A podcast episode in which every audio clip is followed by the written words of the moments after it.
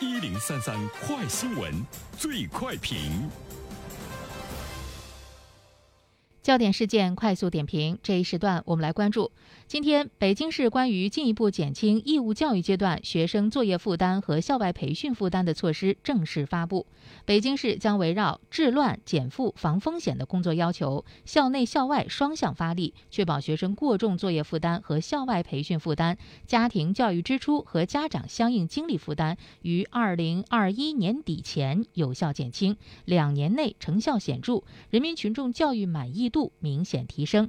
那么，对此，我们有请本台评论员。原生听听他的看法。你好，安然。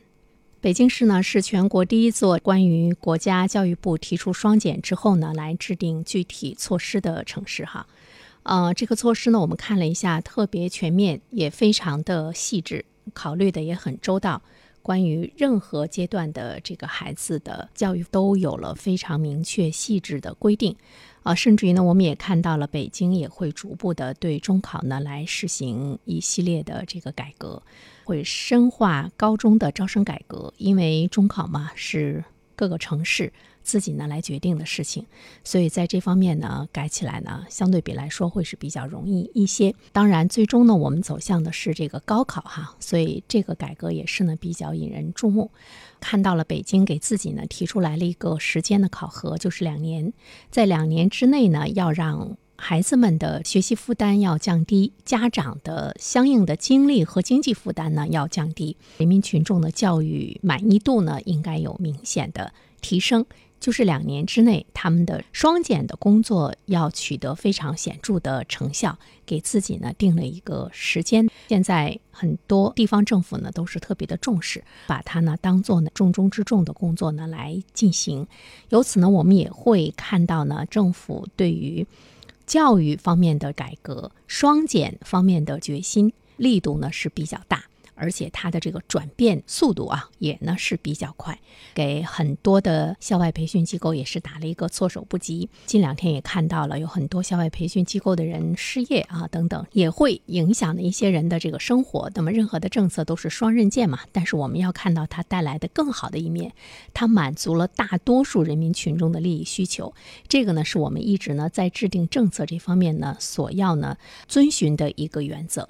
所以看了一下北京的。这个具体的内容，我觉得其他的一些城市在做细化的可能性不大，可操作的更细化的领域呢不是很多了，所以它呢也有一定的表率、模板、标杆的作用啊。我们也这样的双减措施，不久之后呢就会在我们的这个生活中呢看到更多的布局，看一下呢哪些发生了一些。根本性的一些转变啊，因为内容特别不能呢，这个一一的来和大家来做这个解读。对于学校对学生布置的这个作业，不能够呢再布置机械重复惩罚性的作业。于是呢，我就想到我们的孩子上小学的时候，老师经常说这个字错了写一百遍，这样的事情可能从此绝迹于历史了啊！不能有机械重复惩罚性的作业。严禁给家长布置作业，或者呢要求家长检查批改作业。另外一方面的话呢，我们还会看到说要鼓励布置分层、弹性、个性化的作业。这个提出来的建议非常好，但是我个人觉得实施起来会是比较难，加大了老师的工作量。老师要针对每一个孩子在学校学习的进度，他对知识掌握的程度，他在各方面的这个接受的能力，来呢布置个性化的作业。一个班如果是。依旧是现在四五十个孩子，或者是三四十个孩子的话，这个对于老师来讲，要达到这一点难度呢是比较大啊。但是我们看到他未来来说呢，应该是一个方向。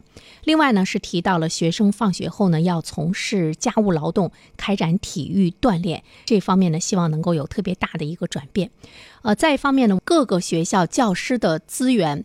不是非常均衡的状态之中，北京呢也提出教育部门要组织优秀的教师到本区域内优质资源不足或者是需要的学校开展课后服务，在老师的这个流动中起到呢一定的教育资源的这样一个均衡的作用哈。